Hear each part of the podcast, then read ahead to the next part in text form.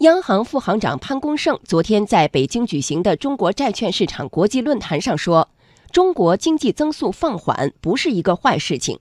中国政府一再向外宣布，中国不追求过高的经济增长的速度，需要追求的是经济增长的质量、经济增长的可持续性。”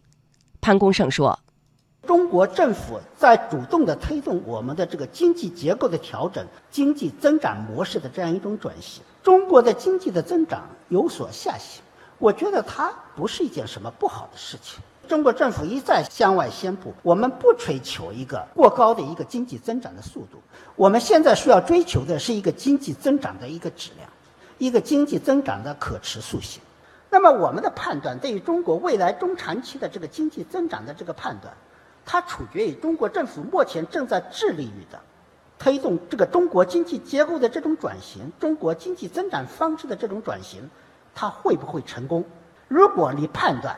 这个不会成功，可能你会看淡中国未来的这个经济增长；如果你判断这个会成功，或者说在一个比较大的一个程度上能够成功，我觉得未来的中国的经济增长会更有的效率、更有质量和更加的可持续。专家点评：为什么说中国经济增速放缓不是坏事？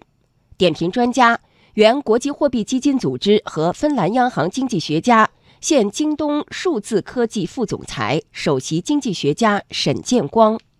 中国经济啊，现在确实在放缓，但是放缓不是坏事情。我们的经济现在是追求质量的时候，中国经济今后的增长呢，最主要的就是要可持续，增速放低一点，但是只要可持续的话，总的体量也在不断的上升，人民生活水平提高，那么高质量的增长，它虽然增速是放低了，但是它的质量可持续性提高了，这体现在比如说有青山绿水啊，环境污染减少了，而且呢债务减少了。那么，特别是贫困减少了，这就是我们呃中央提出的三大攻坚战。如果把这个。做好，其实增速慢一点，但是老百姓的幸福感反而会增加了。那么这个其实就是潘行长讲到的，增速慢一点没关系，只要我们的增长质量提高。当然，这个增速下滑的时候呢，其实就是要啊不断的改革，对吧？就是光靠加大投入、加大债务，其实这种是没有出路的。那么在要效益增长的这提高质量的同时，